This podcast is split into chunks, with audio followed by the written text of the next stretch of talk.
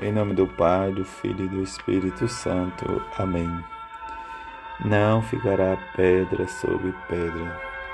Terça-feira da 34 semana do tempo comum. Evangelho de Lucas, capítulo 21, versículo de 5 a 11. Naquele tempo, algumas pessoas comentavam a respeito do templo que era enfeitado com belas pedras e com ofertas votivas. Jesus disse: Vós admirais estas coisas, dias virão em que não ficará pedra sobre pedra, tudo será destruído. Mas eles perguntaram: Mestre, quando acontecerá isto? E qual vai ser o sinal de que estas coisas estão para acontecer? Jesus respondeu: Cuidado para não ser desenganado, porque muitos virão em meu nome, dizendo: Sou eu, e ainda o tempo está próximo. Não sigais essa gente, porque quando ouvirdes falar de guerras e revoluções, não fiqueis apavorados. É preciso que estas coisas aconteçam primeiro, mas não será logo o fim.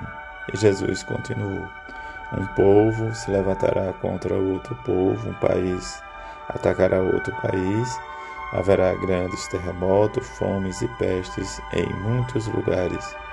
Acontecerão coisas pavorosas e grandes sinais serão vistos do céu. Palavra da salvação, glória a vós, Senhor a circunstância em celebrar a Eucaristia, experimentar a vida nossa, em que o Senhor sempre nos fala de paz.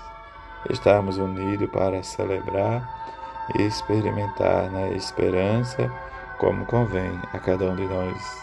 E que Daniel nos diz: o Deus do céu suscitará um reino que nunca será destruído Antes esmagarás e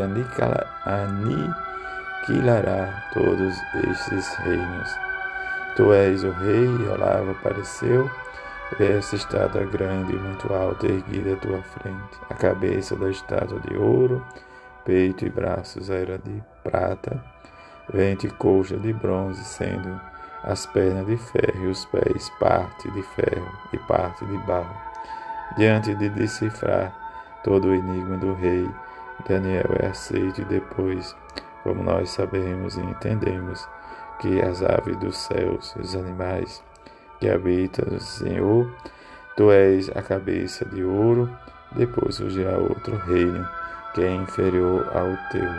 Diante da subida e decadência dos reis, em que a própria palavra de Deus nos convida a refletir, como também Jesus no seu Evangelho realmente nos fala do fim e da destruição do Templo de Jerusalém, a respeito dos acontecimentos dos finais da história, em que tudo quanto e como os sinais são relativos, mas precisamos estar atento e rezar para que tudo isso não se amplie, mas que a misericórdia de Deus entre no coração desses homens e que eles possam viver a fidelidade e o compromisso ao Senhor da vida, em que a fraternidade e o espírito de comunhão entre no coração deles pela via do amor e da misericórdia, para que possamos carregar em nós, como o próprio Jesus nos diz, que tenhamos cuidado para discernir o que realmente o mundo nos fala a respeito dele.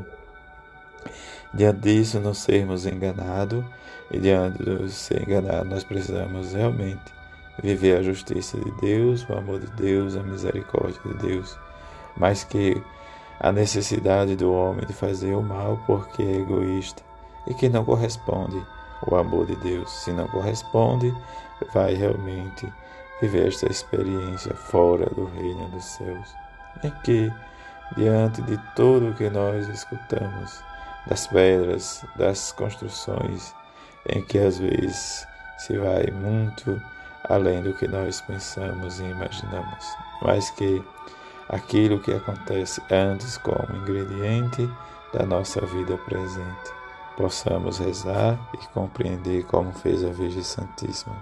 guardar tudo em nosso coração, para que tenhamos realmente a palavra de Deus diante mesmo de alguns acontecimentos negativos da história. Que possamos rezar e pedir a ela que nos ajude, junto a São José, que compreendamos o amor, a misericórdia de seu Filho. Assim seja. Amém.